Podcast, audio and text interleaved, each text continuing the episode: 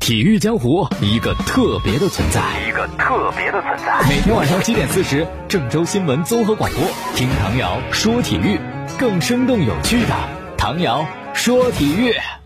各位听众朋友，大家好，还有蜻蜓的网友朋友，大家好，欢迎收听唐瑶说体育。昨天讲到了那个呃云南的高二学生。啊，叫做坎延香，他在水中踢足球嘛，今天就上热搜了。哈哈然后说到他是在云南昆路足球俱乐部来试训，应该说，呃，是被人发现了吧？啊，然后进行培养。但这个俱乐部呢，好像我在中甲当中就没有印象，也许他顶多是一个乙级俱乐部。但不管是中甲还是中乙，毕竟他已经是专业的啊，比自己在家里边那样踢可能会更好一点。有些朋友就在议论侃言香，说他到底是很棒的，还是说不行的？离进国家队这个距离还有多远？我觉得首先他吸引我们关注的是在水里边踢足球这么一个比较奇怪的点，是吧？然后水中练球呢，可能他的力量会是一个优势，但是在专业性方面，我觉得还差很多。尤其足球，它就是在平地里去踢的，不是在水里，在水中虽然可以凹一个点。但是很新奇，不代表在路上你会踢得很好。你的过人怎么样？你的传球准确度怎么样？你的团队配合、你的团队意识怎么样？是吧？这都非常的重要。那如果一个人在水中练的话，可能这些都是欠缺的。不过我觉得呢，能够被职业队邀请试训，或者是有人对他进行专业的培养，还是很好的一个开端吧。毕竟高二，应该说如果。能够给予他很多的教学和帮助的话，也许结合他自身的一些独有的特点，会成为一个好的苗子嘛。我们期待着他的未来会越来越好哈。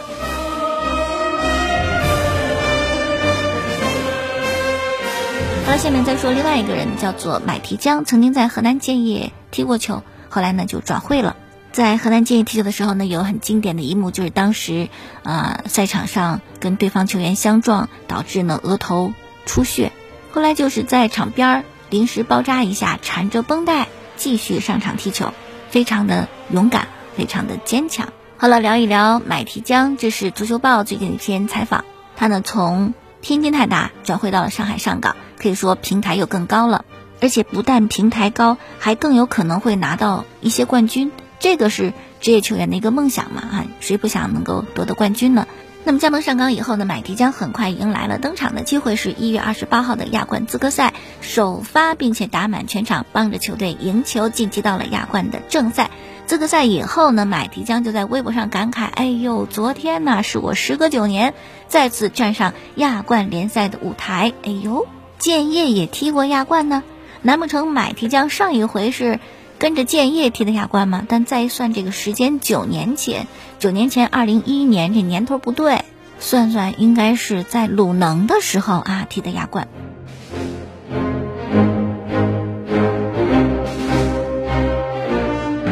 好了，继续来讲，九年前买提江第一次踢亚冠的时候呢，也许他都没想到再踢第二回就是九年以后了，时间真的是很快，而且平台也换了，到了上港。那么因为疫情的原因呢，买提江转到上港以后就踢了那么一场亚冠的资格赛，这好像他这个火爆的势头就戛然而止。但从另外一方面考虑呢，有了更多的时间可以跟球队进行更好的磨合，等于是你有更多的时间做准备，准备做好以后，等到联赛重启，那可能真正会赢得开门红哈。好了，看一看足球报对买提江的这个采访，说你现在平台很高呀。那么这一路走来呢，除了自个儿的努力，是不是还有很多人给予你支持？麦迪江说：“那感谢的人太多了，教练、爸妈、妻子、朋友，哎呀，反正一路走来不容易，真的没有他们的支持和帮助，不会有今天。特别感谢，好像这是每一个成功人士都会感慨的，一路走来不容易很！感谢家人和朋友的帮助。”足球报呢继续提问：什么样的机缘让你走上了职业球员这条路？买提江就回忆说：“我很小的时候啊，在我们新疆，有一位私人老板开了一家足球学校，其实也不能算是正儿八经的足球学校啊，就是你可以到那儿学一学。一共是三十多个孩子，我是其中之一。这是我向足球的第一步。那差不多到了大约十岁的时候呢，就离开家乡，去到了鲁能足球学校，开始我的。”职业球员的道路，哎，记者就问了，说你十岁远离父母，远离家庭，从新疆到山东，那么小的年纪，这是怎么就能下定决心就让你去呀？买提江就说那会儿吧，大约是二零零二年前后，我也挺小的啊，十岁，这么小的年纪还可能不能独立生活，那就得离开家人，一个人出去过日子是吧？家人是很纠结的，纠结什么呢？去鲁能足校那是一机会，肯定去了好，不舍得吧？是因为年纪太小了，而且那会儿交通也没现在这么方便，看一趟也不容易。那最后怎么着，买提江的父母就下定决心呢？因为他的姥爷，由于买提江的爸爸妈妈呀决定不了啊，就把这个决定权给了姥爷了。姥爷是买提江的启蒙教练，姥爷就说：“这孩子碰到这么好的平台，怎么能够轻易放弃？去那里看一看，一定会有一个不一样的世界在等着他。就算走不上职业足球的道路啊，但以后人生的经历也是不一样的。”经过姥爷这么一说，哎。这买提江的爸爸就决定，咱去鲁能足校看看，看看环境啊。到了学校，还见了校长，觉得哟，这学校真不错呀，把孩子放这儿放心。于是呢，买提江就迈出了他啊这一步。现在看来，这个决定很正确。哎呀，有时候人生每一个阶段的选择呀，真的选对了，非常的重要。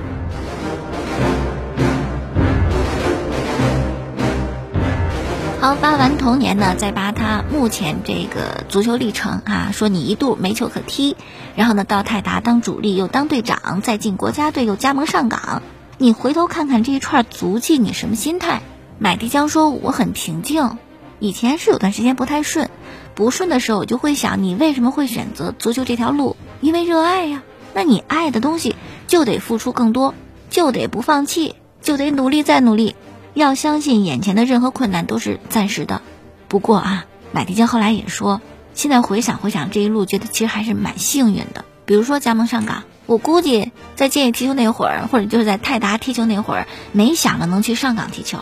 为什么？买迪江也说了，上港那么多优秀的本土球员，那么多外援，感觉每个位置都不缺人，谁会要你呀？哎，对呀，不缺人呢，上港的构成很平衡呀，优秀球员很多呀，那怎么就引进了买提江呢？原来呀，这段事情发生在国家队的时候。当时呢，在国家队啊，还有王申超、蔡慧康都是上港的球员，就跟买提江聊天嘛。当时就开玩笑的说：“哎，你合同快到了，你准备去哪儿啊？不然你就来我们上港吧。”当时就这么一说，没成想以后呢，孙祥直接就来找买提江了，通了电话，了解情况，沟通的非常好。孙祥对买提江很认可，觉得这行，哎，这绝对可以加盟上港，然后就来了嘛。哎，这还真的是朋友帮忙，贵人相助。那么到了上港以后呢，买提江就觉得不陌生啊，好多是在国青国奥队认识的，哎，这立刻就能够融进去哈。那么上港的外援方面呢，奥斯卡、浩克、艾哈迈多夫、阿瑙托维奇、洛佩斯，哇，都很棒的。买提江说，真的得跟他们好好学，每个人特点不同，风格不同，但都统一的高水平，可以学很多的东西。最后呢，买提江也说到了，在这么一个豪门的球队里边踢球的压力，好的球员太多了，相同的位置多少个都非常的优秀。那这个竞争很大呀，万一竞争不上去，踢替补什么的怎么办？买提江就说，其实压力不止在上港吧，在建业踢球没有压力吗？在鲁能踢球没有压力吗？建业、鲁能都有很棒的后腰边后卫，每一个人都得通过自己的努力才能够得到球队的首发位置，谁都不容易，谁都很艰难，所以呢，不存在说到上港才有压力，是吧？然后呢，买提江还说，我的心态很好，就我就觉得球队好了，我个人就能好。我没想着是怎么竞争压力大什么的，就算有压力，那也是动力嘛。这话真对啊，压力有时候确实是动力，你不把它变成动力也不行。你不变成动力，你光想着压力是吧？它有天可能真的会把你压垮，而且压力无时不在，无处不在。小到小学生，大到我们各行各业是吧？谁没有压力呢？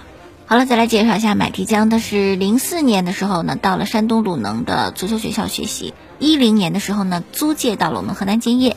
一零年的四月完成了在中超联赛的处子秀。二零一一年的一月份租借期满，又回到了山东鲁能，然后在鲁能是踢了三个赛季。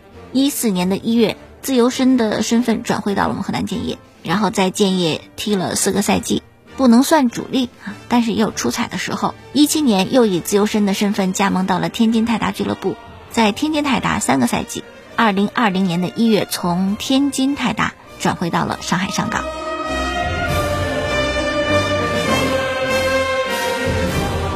好了，继续来聊昨天的北京体育广播体坛夜话的节目呢，请到了中国体育报的记者杨天英担任嘉宾，谈到了即将复赛的西甲，尤其谈到了吴磊。吴磊所在球队呢是西班牙人，是一支保级队，目前积分二十分，距离降级区之外的球队差了六分，赶上难度有点大，甚至有一些媒体就认为这锁死了西甲的降级名额，吴磊就得踢乙级联赛啦。不想踢西乙，就赶紧的转会走人，比如到德甲、到英超什么的。哎，这真是说话容易是吧？做起来太难了。籍籍无名，到了英超，到了德甲某支队，就能比现在好吗？又是重新的适应，重新的证明自己，融入球队，还要得到队友的支持和配合，真的太难了。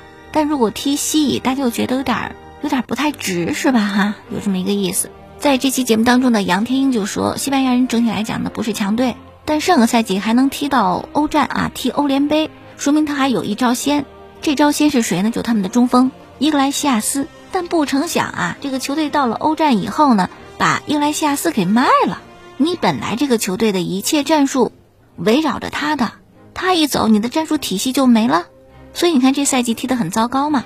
虽然你又买人买这个买那个，甚至换教练，钱没少花，事儿没少干，可成绩上不去。那么又谈到了吴磊，杨天一表示，吴磊赛季初期踢欧联杯的时候呢，首发机会还有，但联赛吴磊没有好的表现啊，使他受到影响。而且之前的主教练呢会使用吴磊，踢过左右边锋，踢过前锋，挺了解他的，也比较出彩。但新换的教练呢？明显这就没有把吴磊列入他的这个计划范围之内，就是一替补，不可能重用的。所以其实吴磊也挺难的，需要证明自己。不过呢，接下来还真有一机会，可能会使吴磊惊艳。什么机会呢？就是西班牙人还将对阵皇家马德里。别忘了上一次西班牙人啊，就是在停赛前对阵豪门巴塞罗那的时候，吴磊进一球。如果对皇马还能再进一球。我觉得在球迷心中，那就是吴磊的封神之作，太难得了。那有没有可能实现呢？刚才我讲了，太难得了，是吧？这个概率很小。你想，同一个赛季里边，一个很弱很弱的球队对阵巴萨、皇马都能够进球，这就很难。而且呢，进球的还都是同一个非主力球员，这概率就更小了。但我们可以期待一下啊，没准儿也许能够实现呢。说到这个吴磊呢，今天还有新闻是那个。前两天，阿圭罗他在直播非法游戏开卡的时候呢，抽到了吴磊的球员卡。于是呢，阿圭罗就向大家介绍啊，这个普及一下，看黑板，来讲讲吴磊。说呢，他在二零零八年北京奥运会上呢，见到过吴磊，还跟吴磊有合影。说吴磊是目前中国最好的球员。阿圭罗就讲啊。当时奥运会的时候呢，吴磊应该还是一个小球童，大概十四五岁，帮我们捡球。啊，当时呢，我和梅西就跟他拍了一张照片。后来呢，马斯切拉诺去中超踢球，我就从啊小马哥那儿得知说，吴磊速度非常的快，是中国国家队的一员，也是中国最好的球员。阿圭罗真的还挺重感情的，这个事儿记得很清楚。嗯，像是在一八年吧，吴磊获得过中超联赛的金靴，是吧？然后呢，阿圭罗就在他的社交媒体上晒了他吴磊和梅西的合照，向吴磊表示祝贺，情商高呀。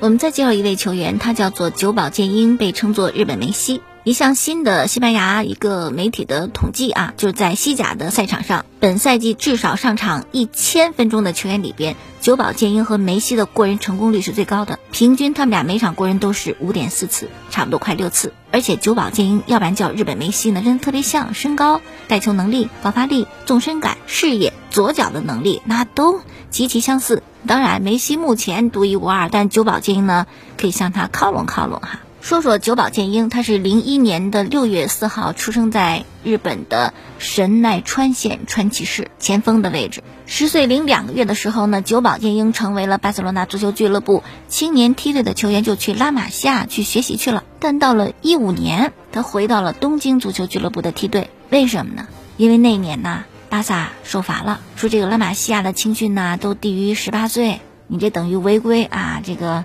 圈了一些年轻的小球员，这不行的，必须十八岁以后才行啊，就都让回去了。于是呢，久保建英也回到了日本，后来就跟东京足球俱乐部签了一份工作合同。一九年的时候啊，十八岁首次入选到了日本国家队。代表日本国家队征战了2019年的巴西美洲杯。那么19年的六月份，他刚过了18岁的生日，然后呢，皇马就宣布久保建英加盟。你看是吧？巴萨培养的年轻好苗子，最终呢到了皇马去。这事儿有诗云：“苦恨年年压金线，为他人做嫁衣裳。”好了，今天就说到这儿了。感谢听众的收听，过去的节目录音在蜻蜓 FM 上搜索“唐瑶说球”。呃，节目的播出时间呢是每天晚上的七点半，还有第二天凌晨的一点四十分。在公众号里边搜索“唐瑶说体育”，可以关注我的微信公众号。明天我们再见。